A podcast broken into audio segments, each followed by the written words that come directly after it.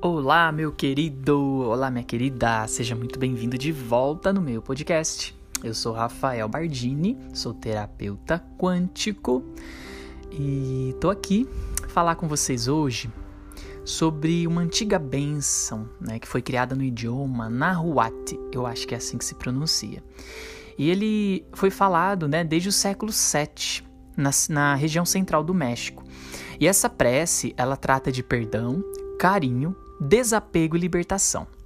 Então, é, convido você, se você assim puder, parar o que está fazendo. Né? Se você não puder parar o que está fazendo, não tem problema. Se conecta com seu coração, dá umas três respiradas bem profundas, né? Só mais para relaxar um pouquinho a sua consciência, o seu corpo, a sua mente, para que você possa receber essas bênçãos, tá bom? E se você pode parar, eu convido você a parar a sentar numa postura confortável, alinha seu corpo, alinha sua coluna, o topo da cabeça bem voltado para o céu, né? Você numa posição bem confortável. Dá três respirações, faz aquela, aquele, quando a gente tá bem assim, exausto, né? Que a gente faz. Ah, é tão bom, né? Vamos lá, eu vou começar. Eu liberto meus pais do sentimento de que já falharam comigo. Eu liberto meus filhos da necessidade de trazerem orgulho para mim, que possam escrever seus próprios caminhos de acordo com seus corações que sussurram o tempo todo em seus ouvidos. Eu liberto meu parceiro ou minha parceira da obrigação de me completar. Não me falta nada. Aprendo com todos os seres o tempo todo. Agradeço aos meus avós e antepassados que se reuniram para que hoje eu respire a vida. Libero-os das falhas do passado e dos desejos que não cumpriram, conscientes de que fizeram o melhor que puderam para resolver suas situações dentro da consciência que tinham naquele momento. Eu os honro, os amo e reconheço inocentes.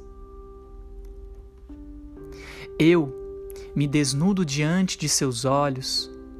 Por isso, eles sabem que eu não escondo nem devo nada além de ser fiel a mim mesmo e à minha própria existência. Que caminhando com a sabedoria do coração, estou ciente de que cumpro o meu projeto de vida, livre de lealdades familiares, invisíveis e visíveis, que possam perturbar minha paz e felicidade que são minhas únicas responsabilidades. Eu renuncio ao papel de salvador, de ser aquele ou aquela que une ou cumpre as expectativas dos outros. Aprendo através e somente através do amor. Eu abençoo minha essência, minha maneira de expressar, mesmo que alguém possa não me entender. Eu entendo a mim mesmo, porque só eu vivi, experimentei minha história, porque me conheço, sei quem sou, o que eu sinto, o que eu faço e por que faço. Me respeito e me aprovo. Eu honro a divindade em mim e honro a divindade em você.